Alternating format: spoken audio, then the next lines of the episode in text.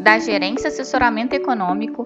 Esse é o seu Bebê Conexão Mercado, que traz para você as principais notícias e nossas análises do Brasil e do mundo. Quinta-feira, 28 de julho de 2022, eu sou Eli Francis e vou dar um panorama sobre os principais mercados. Na tarde de ontem, o FONC decidiu elevar a taxa-alvo dos Fed Funds em 75 pontos, deslocando a faixa de referência para entre 2,25 e 2,50. O comunicado não trouxe novidades relevantes, destacando que o mercado de trabalho e a inflação continuam pressionados, embora tenha considerado sinais de desaceleração no consumo e na produção. Powell ratificou que a continuidade do processo de aperto monetário é apropriada, mas decidiu deixar a magnitude das próximas elevações à mercê dos dados de inflação e de emprego.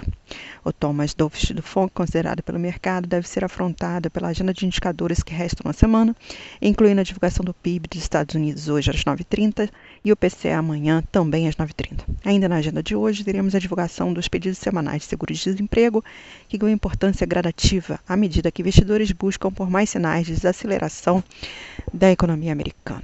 Mercados operam fora de uníssono após o rally dos ativos de risco provocado pela moderação do FONC na sessão de ontem. Bolsas europeias seguem divididas, assim como o dólar frente às moedas emergentes, apesar da alta das commodities. Por outro lado, a curva americana sustenta um movimento de queda mais intensa das taxas de maturidades mais curtas, embora em continuidade da inversão das taxas de 2 anos e 10 anos.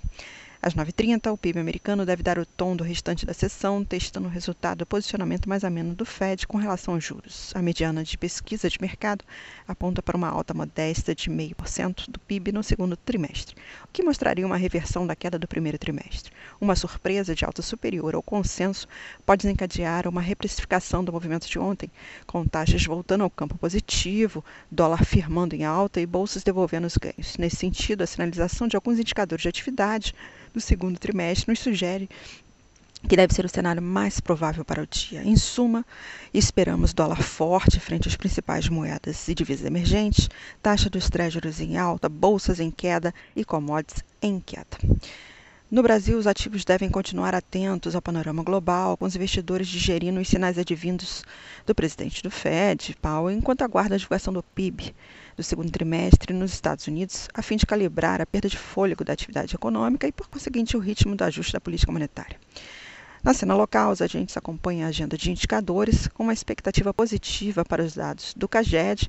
A mediana de mercado aponta para uma criação de 234 mil postos de trabalho formal.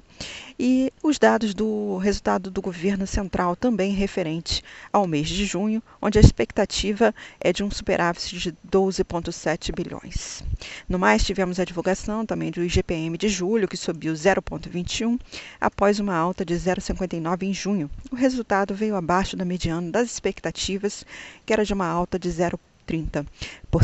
No mais, o recesso parlamentar esvaziou momentaneamente os debates na esfera fiscal. O líder do governo na Câmara, Ricardo Barros, anunciou ontem uma semana de esforço concentrado na volta do recesso parlamentar na próxima semana, com possivelmente a apreciação de algumas MPs, como do setor elétrico, a MP também do teletrabalho e algumas medidas de crédito. Enfim, após uma sessão de euforia, não descartamos algum movimento de correção alinhado ao exterior, com o Ibovespa realizando parte dos ganhos na esteira das bolsas externas, embora as commodities em alta possam amenizar parte do movimento, o dólar se fortalecendo frente ao real, seguindo a maioria das moedas emergentes, e a curva de juros recompondo algum prêmio de risco, refletindo a alta do dólar e a expectativa de alta para a taxa dos treasuries, além do leilão do Tesouro. No entanto, agenda positiva no dia pode amortecer parte do ajuste de alta. Enfim, esperamos dólar em alta, juros em alta e Bovespa em queda. Um bom dia a todos e bons negócios. Por fim, Lembramos que essas informações refletem somente expectativas e por isso a instituição não se responsabiliza por eventuais perdas financeiras.